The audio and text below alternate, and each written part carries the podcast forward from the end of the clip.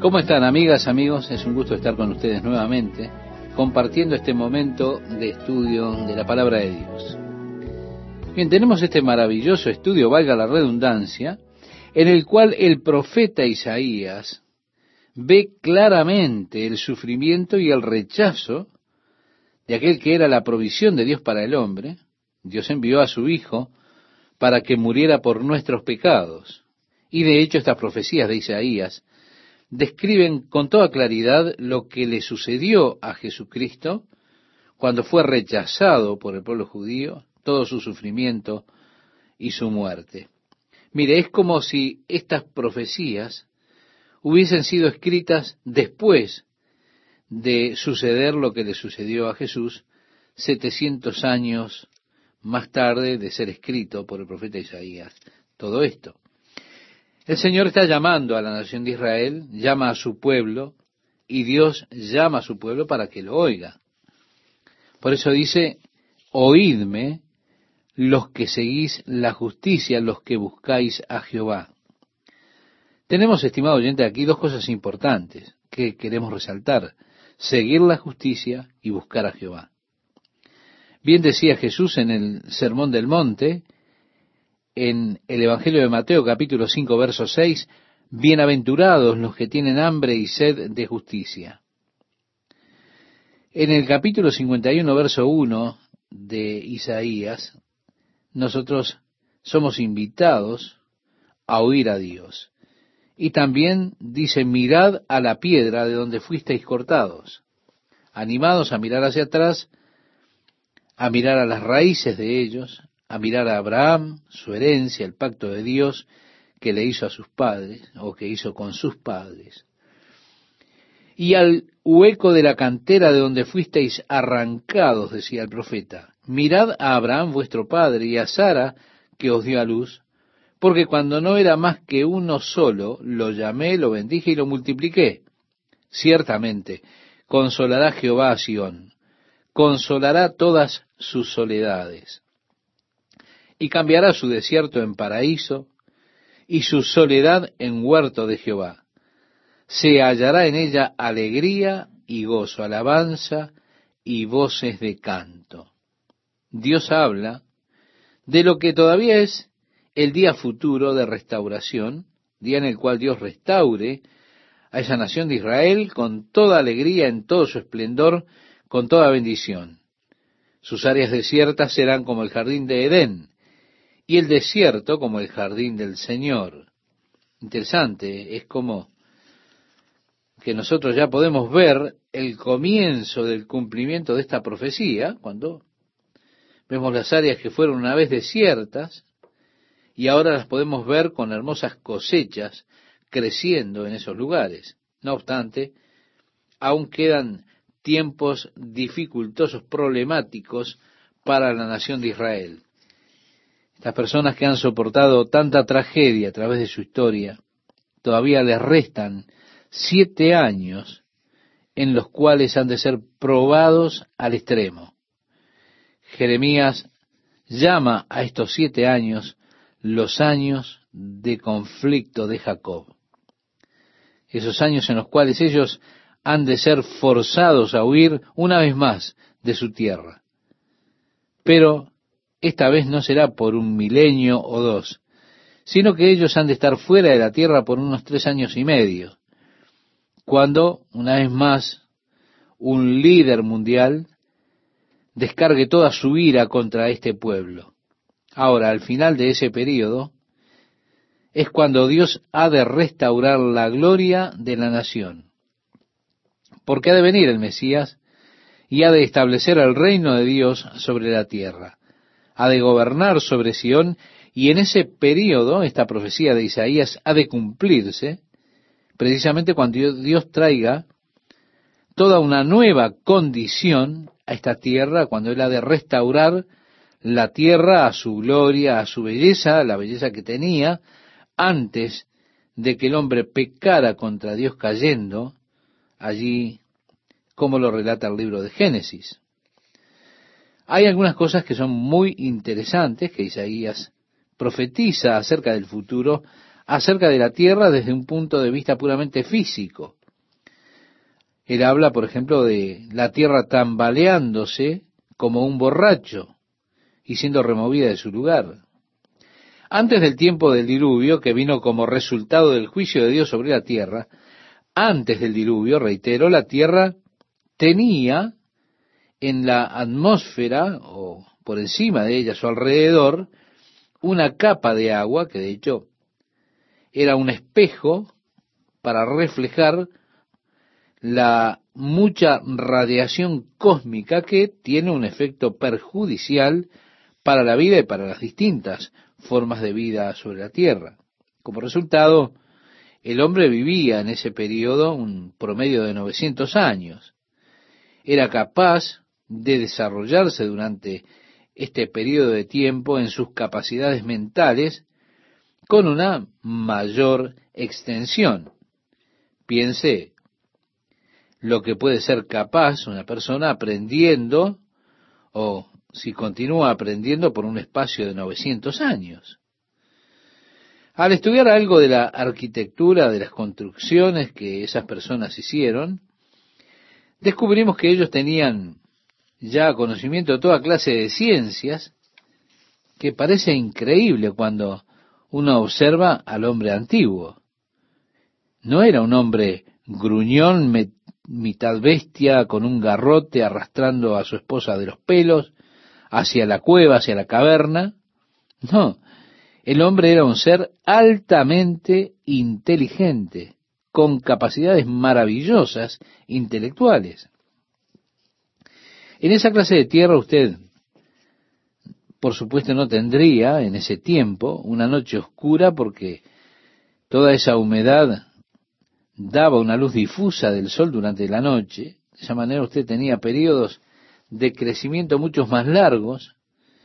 Y así es que se ha descubierto qué edad tenían los animales antes del diluvio, al mirar algunos de esos animales que fueron atrapados allí en el diluvio, pero que a través de los sedimentos quedaron en ese lugar donde fueron encontrados y se han encontrado cucarachas que medían 30 centímetros de largo, amigo.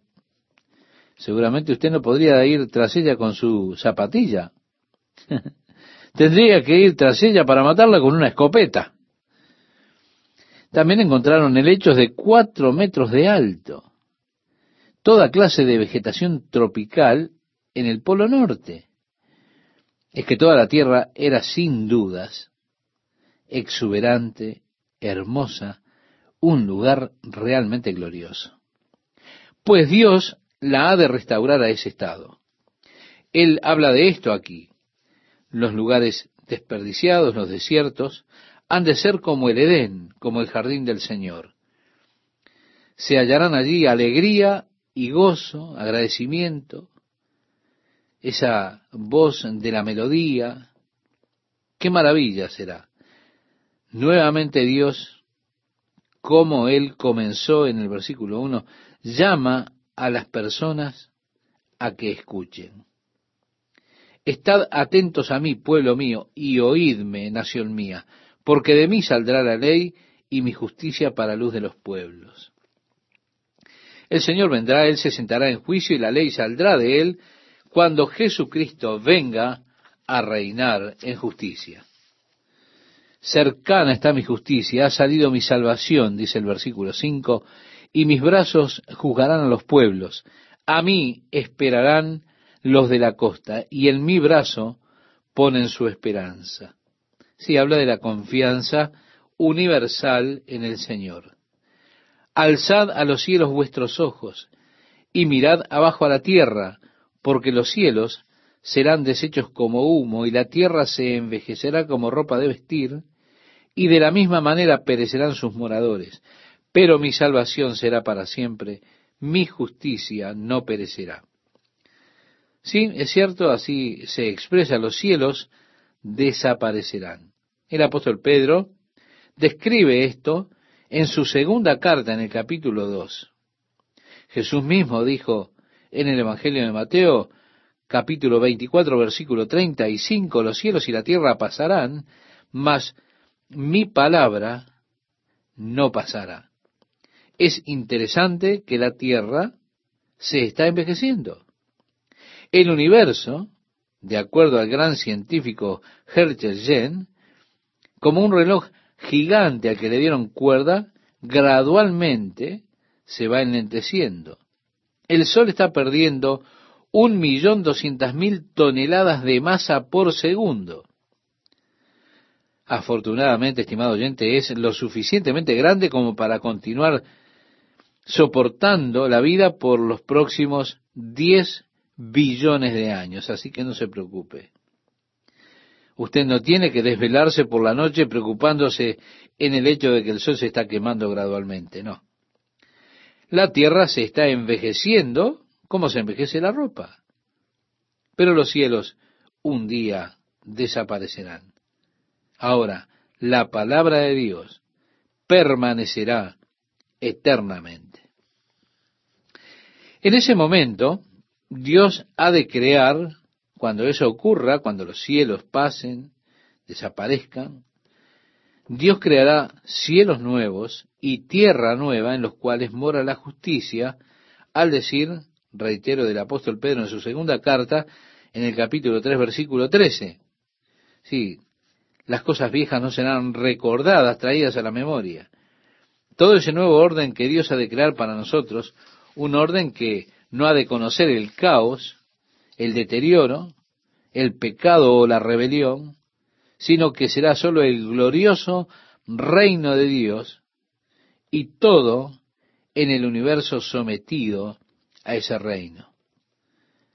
El versículo 7 de Isaías 51 continúa diciéndonos, oídme. Es el tercer llamado de Dios para que este pueblo escuche.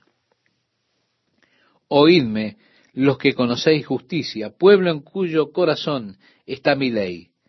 No temáis afrenta de hombre ni desmayéis por sus ultrajes, porque como a vestidura los comerá polilla, como a lana lo comerá gusano, pero mi justicia permanecerá perpetuamente y mi salvación por siglos de siglos. Y así, para los justos, permaneciendo para siempre, ese es el resultado, es la promesa de Dios. Porque el malvado que le reproche o le insulte, ha de ser destruido. Como a vestidura lo comerá polilla y como a lana los comerá gusano. Jesús está describiendo en el Evangelio de Marco, capítulo 9, verso 44, las condiciones de la gehenna, cuando dice, donde el gusano de ellos nunca muere y el fuego nunca se apaga. El gusano de ellos no muere. El malvado será lanzado en el infierno, todos aquellos que se apartan de Dios. Pero el justo permanecerá para siempre. Estarán por siempre y siempre. En el versículo 9 ahora nos dice el profeta Isaías, despiértate, despiértate, vístete de poder, oh brazo de Jehová. Esta es la respuesta de las personas a Dios. Dios tres veces los está llamando para que lo escuche. Ahora ellos dicen, despiértate, despiértate, vístete de poder, oh brazo de Jehová. Es que hay tiempos en que nos parece a nosotros que Dios está dormido. ¿Cómo puede Dios ser tan paciente con las blasfemias del hombre? ¿Cómo es que Dios puede soportar tanta maldad? ¿Por qué permite Dios que los malvados prosperen? ¿Por qué no los elimina inmediatamente? Qué problema, ¿verdad? Créame, eso a mí me molesta. Le digo, si yo fuera Dios, los eliminaría tan rápido que andarían las cabezas de ellos rodando por ahí. Toma esto, pequeña rata. ¿Quieres seguir por ese camino? Muy bien, aquí tienes tu merecido, ¿se da cuenta? Pero Dios es paciente, es tan paciente. Él permite que las personas subsistan, sigan, lo blasfeman, se burlan de Él, lo ridiculizan. Es como que parece que Dios está durmiendo, que ni siquiera se entera. Por eso el pueblo clama, despiértate, despiértate, vístete de poder, oh brazo de Jehová. Despiértate como en el tiempo antiguo, en los siglos pasados.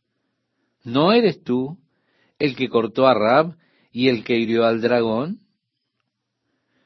Estimado oyente, Raab es una referencia poética aquí a Egipto. Él lo utiliza también en el capítulo 13, en el versículo 7. Es una referencia poética a Egipto. Despiértate, Dios, despiértate. Tú eres el Dios que se mostró a sí mismo tan poderoso en nuestra historia, especialmente en la liberación del pueblo allá en Egipto. Y así dice, ¿no eres tú el que secó el mar, las aguas del gran abismo, el que transformó en camino las profundidades del mar para que pasaran los redimidos?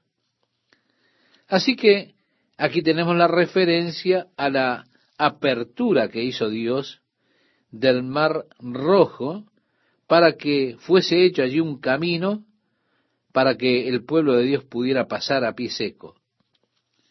Mire, yo tengo muy poca paciencia con aquellos hombres que se califican a sí mismos como altos críticos.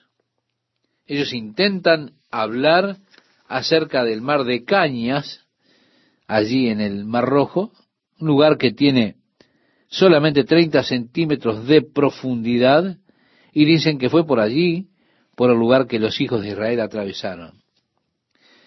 Que muchas veces cuando sopla un viento fuerte por un periodo largo de tiempo, fuerza a que las aguas se retiren de esa área por donde ellos presumen que los hijos de Israel atravesaron. Pero en realidad, ellos nos dicen que el mar tenía solo unos 30 centímetros en esa área. De esa manera, según ellos, lo que ocurrió no fue realmente un milagro que los hijos de Israel atravesaran por allí. Bueno, en tanto se refiere al pueblo de Israel, fue un milagro maravilloso. Y los carros de los egipcios fueron tragados por el mar, pero no un mar de 30 centímetros de profundidad. Ellos lo miran como un milagro maravilloso. Y aquí la referencia es la que hace Isaías, las profundidades del mar. Le llama incluso las aguas del gran abismo.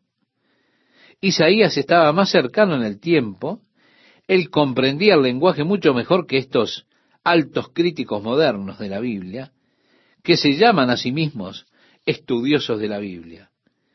Yo concuerdo con Isaías mucho más rápido de lo que lo haría con estos hombres de hoy. Porque si de hecho ellos realmente consideran que había un mar de 30 centímetros de profundidad, aún así ellos no pueden sacar este milagro de la historia, porque es un milagro. ¿Cómo fue que Dios pudo ahogar a todo el ejército egipcio en tan solo 30 centímetros de agua? ¿Se da cuenta? Pero, si usted trata de plantear esto de esta manera, como lo quieren plantear estos altos críticos, lo único que está haciendo usted es creando otro problema. Dice el profeta, has secado el mar, las aguas del gran abismo has hecho en las profundidades del mar, no en 30 centímetros, oyente, un camino para que los redimidos pasen. Los redimidos, por supuesto, eran aquellos que, a través de aquel cordero que fue inmolado en Egipto, fueron rescatados. Ya en el versículo 11 dice Isaías, ciertamente volverán los redimidos de Jehová. Habla del día futuro cuando Dios habrá de congregar al pueblo, cuando Cristo regrese con gran poder y gloria, Él ha de congregar a los escogidos de los cuatro puntos de la tierra. Al ser congregados los judíos de regreso a su tierra, los redimidos del Señor regresarán. Como dice el verso 11, volverá nación cantando, y gozo perpetuo habrá sobre sus cabezas. Tendrán gozo y alegría, y el dolor y el gemido huirán. ¡Qué día glorioso será! ese glorioso día del Señor, cuando Él venga a establecer su reino sobre la tierra y nuevamente Él tome a Israel por su pueblo como su novia y ellos le reconozcan y haya un reconocimiento glorioso, una gloriosa aceptación del uno hacia el otro. El versículo 12 nos dice, yo, yo soy vuestro consolador. ¿Quién eres tú para que tengas temor del hombre que es mortal y del Hijo del hombre que es como heno? Jesús dijo en el Evangelio de Lucas capítulo 12 versículos 4 y 5, no temáis a los que matan el cuerpo y después nada más pueden hacer, pero os enseñaré a quién debéis temer. Temed a aquel. Si usted lee ese pasaje se encontrará con que habla de aquel que después de haber quitado la vida, de haber matado el cuerpo, tiene poder para enviar el alma a la ajena, es decir, al infierno. También dice en el libro de Proverbios, capítulo 29, versículo 25, el temor del hombre pondrá lazo, mas el que confía en Jehová será exaltado. Ahora, ¿por qué tiene usted que temer o tener temor del hombre que es mortal o del Hijo del hombre que es como heno? Nuestro temor tiene que ser siempre el temor del Señor. Yo, yo soy vuestro consolador. ¿Quién eres tú para que tengas temor del hombre que es mortal y del Hijo del Hombre que es como heno. ¿Qué tal amigas, amigos? ¿Cómo están? Es un motivo de gratitud al Señor estar con ustedes nuevamente compartiendo la palabra de Dios para hoy. Jesús dijo, mas os digo, amigos míos, no temáis a los que matan el cuerpo y después nada más pueden hacer, pero os enseñaré a quién debéis temer. Temed a aquel que después de haber quitado la vida, tiene poder de echar en el infierno. Sí, os digo, a este temed. Este pasaje del Evangelio de Lucas capítulo 12 versículos 4 y 5 lo habíamos mencionado en el programa anterior. La Biblia dice que el temor del hombre pondrá lazo, mas el que confía en Jehová será exaltado. Nuevamente, ¿por qué debería usted temer al hombre que habrá de morir también él. Hijo de hombre cuya vida es como la hierba del campo, que hoy es y mañana es echada en el horno. En el versículo 13 decía Isaías, y ya te has olvidado de Jehová tu Hacedor, que extendió los cielos y fundó la tierra. Y todo el día temiste continuamente del furor del que aflige cuando se disponía para destruir. Pero, ¿En dónde está el furor del que aflige? El preso agobiado será libertado pronto. No morirá en la mazmorra, ni le faltará su pan. Porque yo, Jehová, que agito el mar y hago rugir sus ondas, soy tu Dios, cuyo nombre es Jehová de los ejércitos. Bien, por un momento ellos clamaron a Dios y le decían, levántate, levántate, revístete de fortaleza, oh brazo del Señor, levántate. Y además decían, ¿no eres tú el Dios que trajo a nuestros padres a través del mar y demás? En el versículo 11 Dios comienza a hablar nuevamente del futuro glorioso cuando regresen los redimidos del Señor y Dios declara, yo soy Jehová que los consuelo. ¿Por qué deberían temer al hombre? Yo soy el que trajo a sus padres a través del mar, dividió el mar. El Señor de los ejércitos es su nombre. En el verso 16 expresa, y en tu boca he puesto mis palabras, y con la sombra de mi mano te cubrí, extendiendo los cielos y echando los cimientos de la tierra y diciendo a Sión, pueblo mío eres tú. Sí, Dios declara, oigan, ustedes son mi pueblo. Oh, qué cosa más trágica es que el pueblo lea mal la Biblia y diga que Dios ha terminado con la nación de Israel, que Él ha cortado su relación con ellos para siempre. Oh, Dios no lo permita. Como si dijeran, oigan, no soy el que está durmiendo, ustedes son los que están durmiendo. Es Dios ahora que le dice a ellos, en contraste con lo que ellos habían dicho, despiértate, despiértate.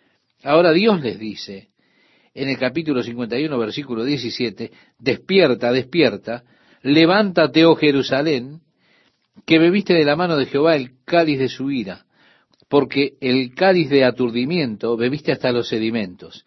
de todos los hijos que dio a luz, no hay quien la guíe ni quien la tome de la mano de todos los hijos que crió. Les está faltando a ellos verdadero liderazgo. Estas dos cosas te han acontecido, asolamiento y quebrantamiento, hambre y espada. ¿Quién se dolerá de ti? ¿Quién te consolará?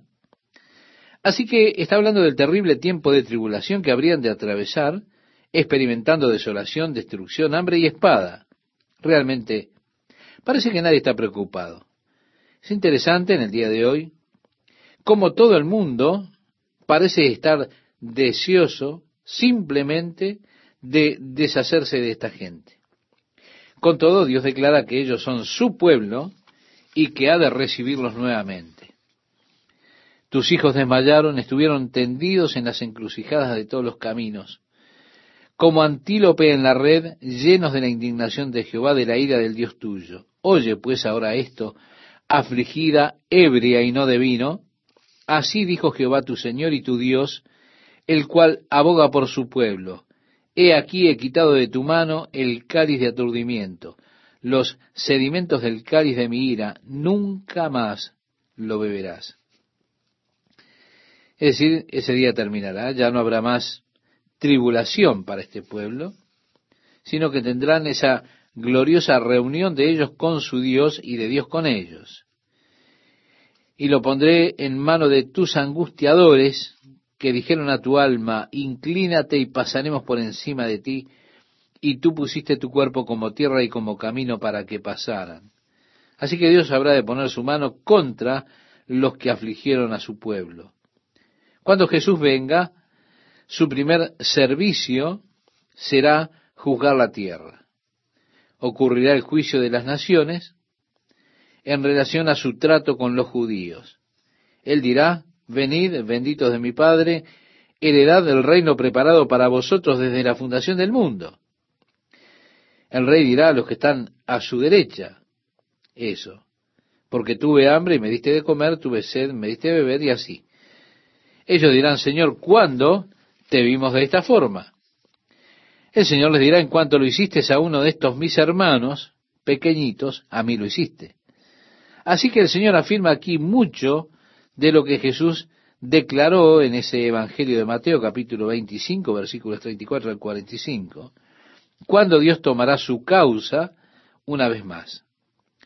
Usted dice, ¿por qué Dios fue tan severo con ellos? parece que ellos han sufrido mucho más que cualquier otra raza. Bueno, esto no es totalmente cierto. Hay otras razas de personas que han sido totalmente aniquiladas. No existen más. Razas que han sido exterminadas por completo. No obstante la razón de la severidad aquí, el Señor dijo, a quien se haya dado mucho, mucho se le demandará. Esto es también, como dijimos en otra oportunidad, una advertencia para nosotros que hemos recibido mucho de parte de Dios. Así que mucho del entendimiento de los propósitos, de los planes de Dios, lo hemos recibido. Nosotros hemos venido a entender su verdad, a entender su palabra, y junto con ese entendimiento viene una gran responsabilidad inclusiva de caminar conforme al entendimiento que nos ha sido dado es decir, vivir en armonía con lo que conocemos. Precisamente en esto fallaron ellos en hacerlo. Dios les dio mucho. Ahora, ¿qué ventaja entonces tienen los judíos? El apóstol Pablo dijo, mucho en todas formas. A ellos le fueron encomendados los oráculos de Dios, los pactos y las promesas de los padres, la ley, los estatutos. Sí, Dios les dio mucho. Y cuanto más Dios les dio, más grande es la responsabilidad que tienen, así como usted, de acuerdo al mucho conocimiento de Dios que tiene, usted tiene responsabilidad mayor por las cosas que ha recibido. Ellos fallaron en cuanto a esa responsabilidad, por lo que Dios los había tratado tan severamente, fue precisamente porque ellos se volvieron en contra de todo ese conocimiento, de todo ese trasfondo, todo lo que Dios les había dado a ellos. Reitero, al que mucho se le da, mucho se le requerirá. Ahora nuevamente Dios clama por ellos y les dice, despierta, despierta. Por supuesto, el pueblo había clamado en el capítulo 52, versículo 1, usted recuerda, clamaba, despierta, despierta, vístete de poder. Y ahora tenemos aquí, despierta, despierta, vístete de poder, oh Sión, vístete tu ropa de hermosura, o tu ropa hermosa, oh Jerusalén. Hay un día que vendrá simplemente en el cual se dirá, poneos vuestros gloriosos atuendos y estad listos para la gran celebración, oh Jerusalén, ciudad santa, porque nunca más vendrá a ti incircunciso ni inmundo, dice Isaías. Sí, la ciudad será limpiada de toda suciedad. Por supuesto, para mí es extremadamente trágico y triste ver la ciudad de Jerusalén en el día de hoy. Aunque uno tiene siempre una especie de asombro y de maravilla en cuanto a ella, con todo hay tanta prostitución allí en la ciudad antigua, hay tanto acceso para alcanzar las drogas, usted camina por los comercios y ve esas personas allí que tienen pipas pequeñas con hachís o ve esas mangueras, usted las huele y piensa, oh Dios, esta es la ciudad santa, la ciudad que tú has escogido por encima de todas las ciudades de la tierra para poner allí tu nombre. Y las cosas que acontecen allí en el día de hoy son una maldición, la ira, la amargura, la contienda, la maldad. Realmente usted anhela el día en que Jerusalén nuevamente sea la ciudad de Dios, la ciudad de justicia, la luz de todo el mundo. Y Dios dice que ese tiempo está llegando. Ahora clama, despierta, despierta, vístete de poder, oh Sión, vístete tu ropa hermosa, oh Jerusalén, ciudad santa, porque nunca más vendrá a ti incircunciso ni inmundo. Sí, ese es el día cuando el Señor haya retornado y haya establecido su reino en ese lugar. Sacúdete del polvo, levántate y siéntate, Jerusalén, suelta las ataduras de tu cuello, cautiva hija de Sión. Porque así dice Jehová, de balde fuisteis vendido, por tanto sin dinero seréis rescatados. El apóstol Pedro decía que fuimos rescatados no con cosas corruptibles como oro o plata, sino con la sangre preciosa de Cristo, como la de un cordero sin mancha y sin contaminación. En su primera carta, en el capítulo 1, versículos 18 en adelante, lo expresa el apóstol Pedro. Fuimos vendidos por nada. ¿Cuán cierto es esto en el día de hoy? Se están vendiendo las personas a sí mismos por nada.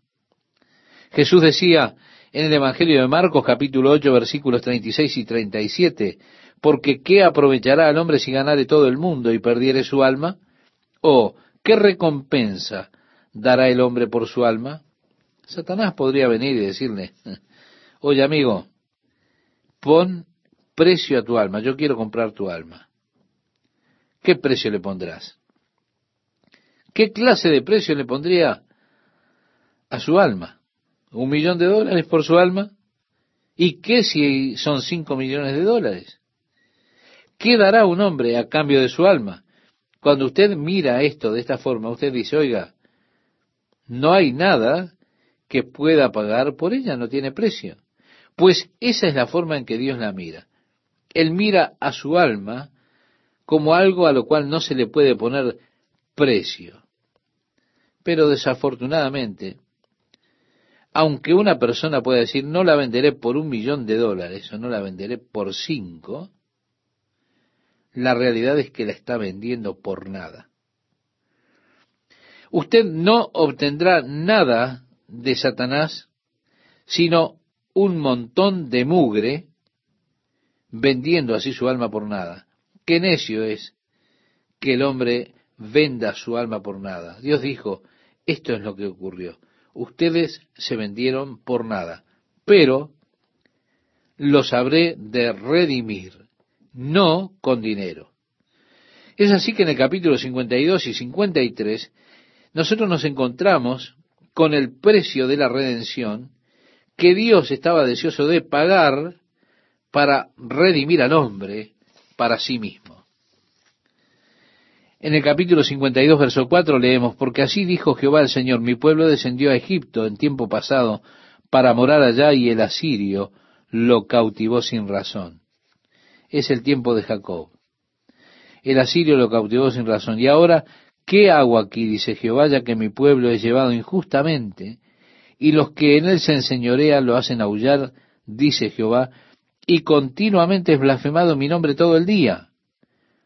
Por tanto, mi pueblo sabrá mi nombre por esta causa en aquel día, porque yo mismo que hablo, he aquí estaré presente. Jesús vino a los suyos, los suyos, es decir, el pueblo judío, no lo recibieron, no lo reconocieron, pero llegará el día cuando lo hagan, cuando digan, cuán hermosos son sobre los montes los pies del que trae alegres nuevas. Las palabras alegres nuevas es la palabra que nosotros conocemos como evangelio. Alegres nuevas del que anuncia la paz, del que trae nuevas del bien, del que publica salvación, del que dice a Sión, tu Dios reina. Oh, cuán hermosos son los pies sobre los montes de los que anuncian el Evangelio de Jesucristo, que publican las buenas nuevas de paz que el hombre puede encontrar con Dios. Que dice a Sión, tu Dios reina. Continúa diciendo Isaías, voz de tus atalayas, alzarán la voz, juntamente darán voces de júbilo, porque ojo a ojo verán que Jehová vuelve a traer a Sión. Sí, cuando Dios traiga nuevamente su pueblo de la cautividad. Ellos decían, seremos como los que sueñan. Así está dicho en uno de los salmos que ya hemos comentado. Ellos verán esto como con ingenuidad. Dios dice a través del profeta Isaías, cantad alabanzas, alegraos juntamente, soledades de Jerusalén, porque Jehová ha consolado a su pueblo, a Jerusalén, ha redimido. Jehová desnudó su santo brazo ante los ojos de todas las naciones, y todos los confines de la tierra verán la salvación del Dios nuestro. Apartaos, apartaos, salid de ahí, no toquéis cosa inmunda, salid de en medio de ella, purificaos, los que lleváis los utensilios de Jehová. Cuando miramos a Jesús en el Nuevo Testamento, el Espíritu nos surge, también a través de los escritos de Pablo, como dice, por lo cual salid del medio de ellos y apartaos, dice el Señor, y no toquéis lo inmundo, y yo os recibiré y seré para vosotros por Padre, y vosotros me seréis hijos e hijas, decía el apóstol Pablo escribiéndole a los Corintios, en su segunda carta en el capítulo 6, versículos 17 y 18. Es nuevamente un llamado de separación que hace Dios, la separación de nosotros mismos, de este sistema mundano, de las políticas del mundo. Decía el apóstol Pablo escribiéndole a los romanos en el capítulo 12 de su carta, versículo 2, y no os conforméis a este siglo, sino transformaos por medio de la renovación de vuestro entendimiento. El apóstol Juan, también en su primera carta, en el capítulo 2, verso 15, decía, no améis al mundo ni las cosas que están en el mundo. Si alguno ama al mundo, el amor del Padre no está en él. Así que aquí tenemos el llamado de Dios a su pueblo a salir del mundo. Apartaos, apartaos del mundo, no toquéis lo inmundo, salid en medio de ella, sean limpios, ustedes llevan los vasos del Señor les decía Dios. Porque no saldréis apresurados, continúa el versículo 12 de Isaías 52, ni iréis huyendo, porque Jehová irá delante de vosotros y os congregará el Dios de Israel. Sí, Dios estará delante de ustedes y detrás de ustedes. Así que esta es la gloriosa guía y protección de Dios, guiando y protegiendo la retaguardia. Bien, Isaías comienza a profetizar aquí en cuanto al siervo de Dios que habría de venir. Y dice el verso 13, He aquí que mi siervo será prosperado, será engrandecido y exaltado y será puesto muy en alto. La palabra hebrea que se traduce exaltado es la palabra que se traduce levantado, es la misma palabra que Jesús utiliza en el Nuevo Testamento cuando está hablando con sus discípulos y les dice, y yo si fuere levantado de la tierra, a todos atraeré a mí mismo. Bien, cuando Jesús estaba refiriendo a ser levantado, él estaba haciendo referencia a su muerte, a esa muerte con la que habría de morir sobre la cruz, cuando fuera levantado en la cruz, cuando sea levantado. Y la idea es ser levantado sobre una cruz. Allí dice, atraeré a todos los hombres hacia mí. Las escrituras han sido descuidadamente interpretadas por muchas personas como simplemente levantar a Jesús. Si usted simplemente levanta a Jesús, Él atraerá a todos los hombres hacia Él. ¿Se da cuenta? Así en su ministerio simplemente levante a Jesús. O aún lo encuentra en las canciones. Levantémoslo alto, altos para que todos lo puedan ver. Bueno, quien sea que escribió esa canción, puedo decir que no tiene un verdadero entendimiento de la escritura. Porque han sacado esto del contexto exacto. En el contexto el evangelista dijo, y decía esto dando a entender de qué muerte había de morir, es decir, significando la cruz, levantado sobre la cruz. Así que la cruz está predicha, profetizada en Isaías. Él será exaltado, será levantado, será levantado muy en alto. El versículo 14 de Isaías 52 nos dice, ¿cómo se asombraron de ti muchos? De tal manera fue desfigurado de los hombres su parecer, es decir, su rostro, y su hermosura más que la de los hijos de los hombres.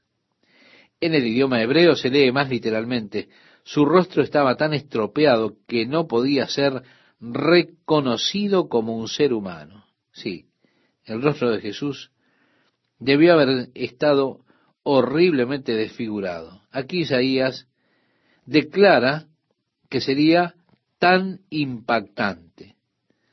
Todos cuantos le vieron estaban conmocionados cuando vieron lo estropeado de su rostro, tan estropeado que no le reconocieron. No le reconocieron como un hombre, como un ser humano. Y dice Isaías, así asombrará él a muchas naciones. Los reyes cerrarán ante él la boca, porque verán lo que nunca les fue contado y entenderán lo que jamás habían oído. ¿Quién ha creído a nuestro anuncio? ¿Y sobre quién se ha manifestado el brazo de Jehová? Subirá cual renuevo delante de él y como raíz de tierra seca. No hay parecer en él ni hermosura. Le veremos, mas sin atractivo para que le deseemos. Estimado oyente, culminamos diciéndole que son interesantes profecías directamente dirigidas, relacionadas a Jesucristo. No, Él no tiene allí, en esa condición, una forma hermosa. No hay una belleza humana que nosotros podamos desear. En otras palabras, dice, no le veremos atractivo a Él por su belleza física. ¿Qué tal, amigas, amigos? ¿Cómo están? Cuando el hombre hizo la división de la Biblia en capítulos y versículos, cometieron algunos errores. La palabra de Dios es inspirada divinamente, está libre de errores, pero los hombres, con el motivo de ayudarnos a nosotros a encontrar los pasajes de las Escrituras, a memorizar pasajes, se les ocurrió dividir la Biblia en capítulos y versículos. Y en realidad es una forma de referencia conveniente. No obstante, muchas veces hicieron las divisiones en el lugar equivocado y ahora en nuestra lectura nosotros somos propensos a leer un capítulo hasta el final y dejar el otro hasta la siguiente lectura. Pero ocurre que a veces el pensamiento continúa en el capítulo siguiente. Así que en la división de capítulos, ellos debieron terminar el capítulo 52 con el versículo 12 y debieron comenzar el capítulo 53 con el versículo 13 de ese capítulo 52. Porque los últimos tres versículos aquí definitivamente encajan en Isaías 53. Así que nosotros podemos ver esta relación que hay con el capítulo 53 y comenzaremos entonces nuestro estudio del capítulo 53 con el versículo 13 del capítulo 52. Dios habla acerca de su siervo, su Hijo unigénito, el cual siendo en forma de Dios, no estimó el ser igual a Dios como cosa al que aferrarse, sino que se despojó a sí mismo, tomando forma de siervo, hecho semejante a los hombres, y estando en la condición de hombre, se humilló a sí mismo, haciéndose obediente hasta la muerte y muerte de cruz, como relata el apóstol Pablo a los filipenses en su carta en el capítulo 2, versos 6 al 8. Jesús también dijo, porque he descendido del cielo no para hacer mi voluntad, sino la voluntad del que me envió, como relata el Evangelio de Juan capítulo 6, verso 38. O encontramos también en el Evangelio de Lucas capítulo 22, versos 42, que Jesús en el jardín dijo, no se haga mi voluntad sino la tuya, sometiéndose como siervo al Padre. Isaías comienza aquí a profetizar acerca del siervo de Dios que habría de venir. Y dice en el capítulo 52, versículo 13, He aquí que mi siervo será prosperado, será engrandecido y exaltado, y será puesto muy en alto. Decíamos en nuestro último programa que la palabra hebrea exaltado es la misma que Jesús utilizó en el Nuevo Testamento cuando hablando con sus discípulos decía, y yo si fuere levantado de la tierra, a todos atraeré a mí mismo.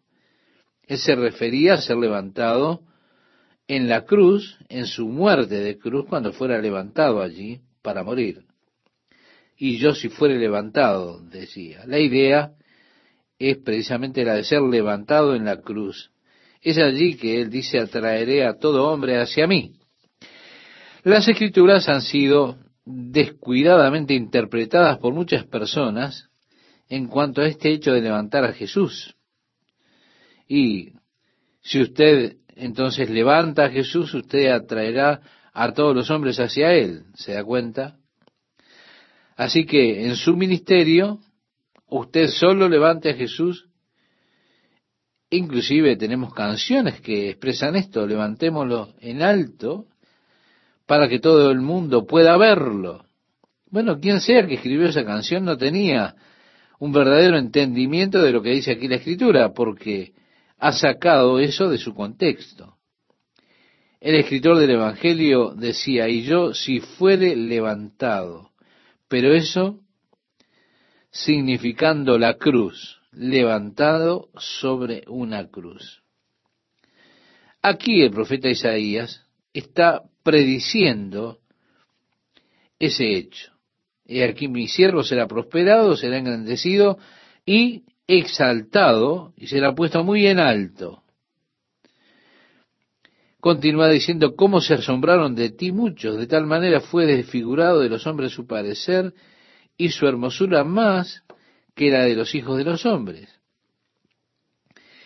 En el idioma hebreo esto más literalmente lo podemos leer de esta manera. Su rostro estaba tan desfigurado que él no podía ser reconocido como un hombre, es decir, un ser humano. Se nos dice en el Evangelio que ellos cubrieron su rostro y lo comenzaron a golpear. O sea, con el rostro cubierto, ellos, así con el rostro cubierto, lo golpearon. Nosotros sabemos como una regla general que tenemos en nuestro cuerpo un reflejo que es prácticamente automático. Cuando vemos que nos tiran un golpe, tratamos de acompañar el golpe para amortiguar precisamente el efecto de ese golpe. Usted de esa manera no recibe todo el impacto que tendría en usted. Si usted no amortigua el golpe, un golpe de sorpresa que uno no ve venir, es allí precisamente cuando uno sale lastimado. Bueno, los chicos que miran el fútbol, que les gusta, saben acerca de esto. Cuando alguien viene corriendo con el balón y es golpeado por la espalda, realmente está en problemas. Ahora, si él pudiera ver al otro que viene, sus reflejos actuarían y acompañaría el impacto de ese golpe. Quizá da un salto o trata de reaccionar y coordinar con él, de esa manera sería mucho más fácil de asumir el golpe. Pero si usted no ve al otro que viene por la espalda y lo golpea sin que usted tenga la posibilidad de defenderse, allí es donde uno se rompe los huesos. Allí es donde uno queda fuera de juego. Esos golpes por la espalda son los que realmente lo dejan a uno fuera. Bueno, con Jesús, cuando le cubrieron el rostro y comenzaron a golpearle, él no tenía forma de amortiguar el golpe. De esa manera su rostro quedó horriblemente desfigurado. Isaías aquí declara que era realmente impactante. Porque dice, ¿cómo se asombraron de ti muchos?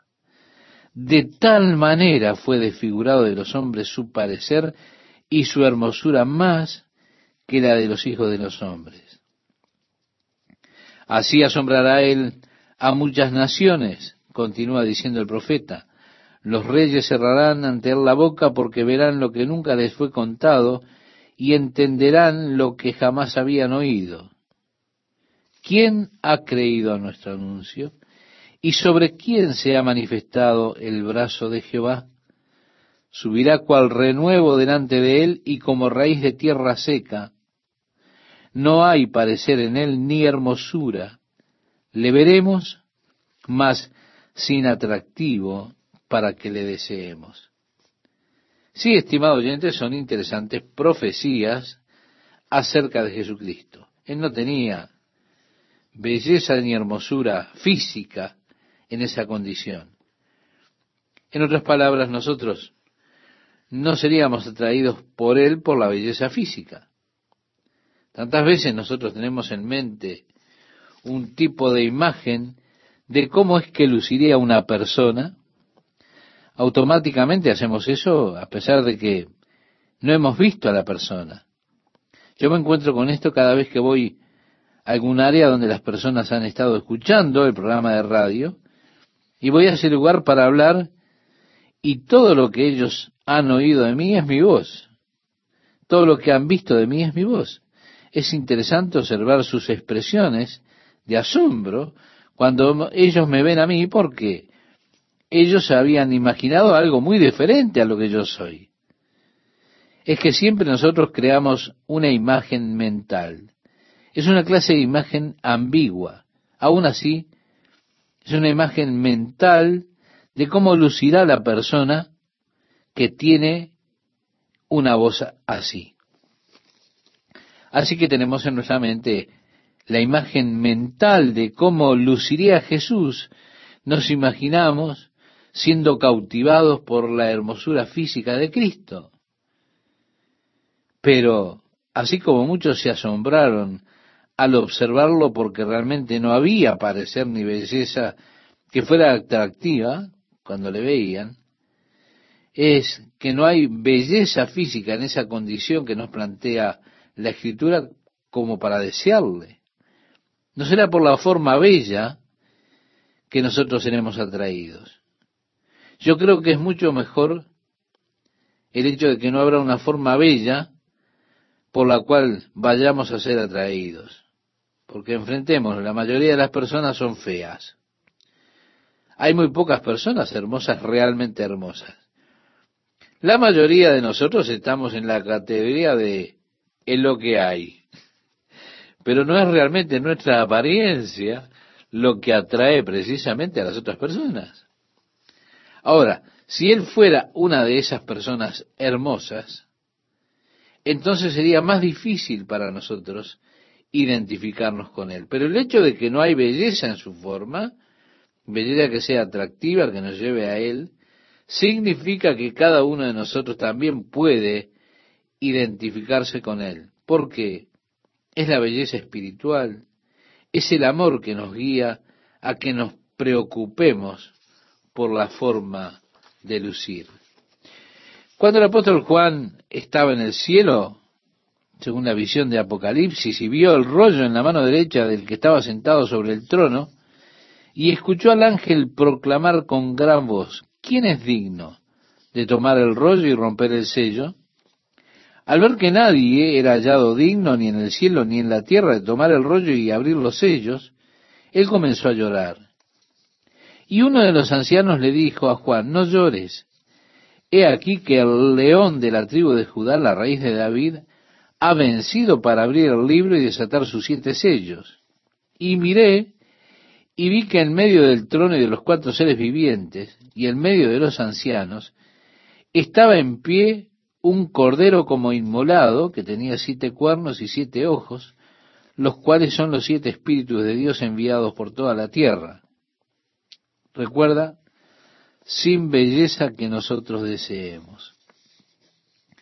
La primera vista de Juan en cuanto a Cristo en el cielo, él lo ve como un cordero que ha sido sacrificado, no como alguien tremendamente atractivo, robusto, galán, que todos nosotros imaginamos que así sería Jesús, sino que el Señor aún lleva en él las marcas de su sufrimiento por usted. Él tiene esas marcas y las conserva luego de su resurrección. Si usted recuerda en el Evangelio de Juan, en el capítulo 20, el versículo 25, Tomás decía, si no viene en sus manos la señal de los clavos y metiere mi dedo en el lugar de los clavos y metiere mi mano en su costado, no creeré. Así que la siguiente vez que Jesús se muestra a sus discípulos, allí estaba Tomás presente. Y Jesús dijo, ok, Tomás, adelante, pon tu dedo en mi mano, coloca tu mano en mi costado. Las marcas aún estaban allí. Y la Biblia dice en Zacarías capítulo 12, verso 10, y mirarán a mí a quien traspasaron. Ellos le dijeron, ¿cuál es el significado de la marca en tus manos? Si en el futuro aún las tendrá, son las marcas de su amor por ti, estimado oyente. Así que muchos de los que lo vieron se asombraron. No tenía parecido ni hermosura. Esto quiere decir realmente sin atractivo, deseable o una figura atractiva. Le veremos más sin atractivo para que le deseemos. Ya en el versículo 3 de Isaías 53 nos dice, despreciado y desechado entre los hombres, varón de dolores, experimentado en quebranto. Usted probablemente tenga alguna imagen mental de cómo debía lucir el apóstol Pablo. Yo leo las epístolas y claro, pienso en él como un gigante, como un gigante espiritual. Leo en uno de los libros apócrifos, uno de los primeros escritos, una descripción del apóstol Pablo, y lo describe como bajito, delgado, casi enano, cerca de metro y medio de alto, con una nariz aguileña, ojos que eran rojos, hinchados, constantemente llorosos. Eso es horrible. Y estoy molesto porque no es como yo me lo imaginaba el apóstol Pablo en absoluto. Con todo, sin ver a la persona es posible amarlo con un atractivo individual y no físico. Es interesante que frecuentemente nosotros asociamos el amor con el atractivo físico y no con las personas mismas. Y eso, créame, es trágico. Es precisamente por lo que muchos matrimonios son realmente un desastre, porque se casan las personas con un rostro, pero no con lo que hay detrás del rostro. Y no hay profundidad de carácter, hay un rostro y nada más. La gente comete errores muchas veces en sus relaciones porque se relacionan físicamente más que sobre la verdadera naturaleza de la persona. Aquí tenemos en cuanto al siervo de Dios, a Jesucristo, despreciado y desechado entre los hombres, varón de dolores, experimentado en quebrantos. Y como que escondimos de él el rostro, quizá por la impresión y el horror. ¿Alguna vez, estimado oyente, ha mirado algo que le impresionó tanto que no lo quiso seguir mirando y dio vuelta a su rostro?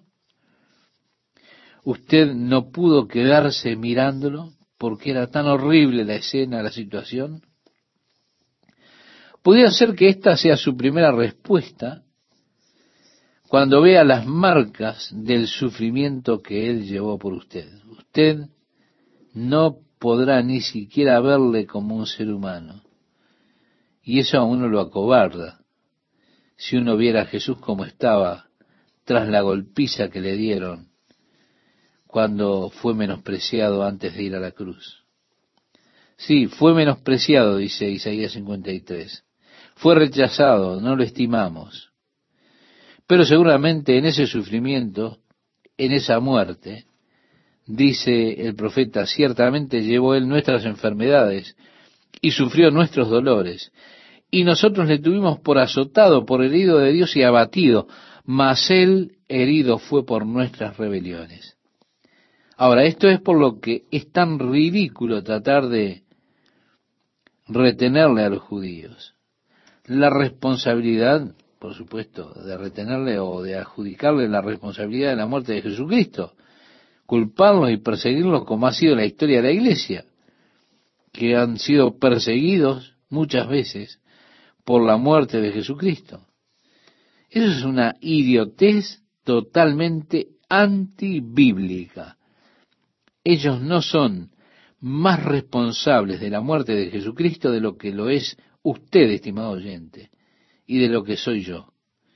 Somos todos igualmente responsables por la muerte de Jesucristo, porque Él fue herido por nuestras transgresiones.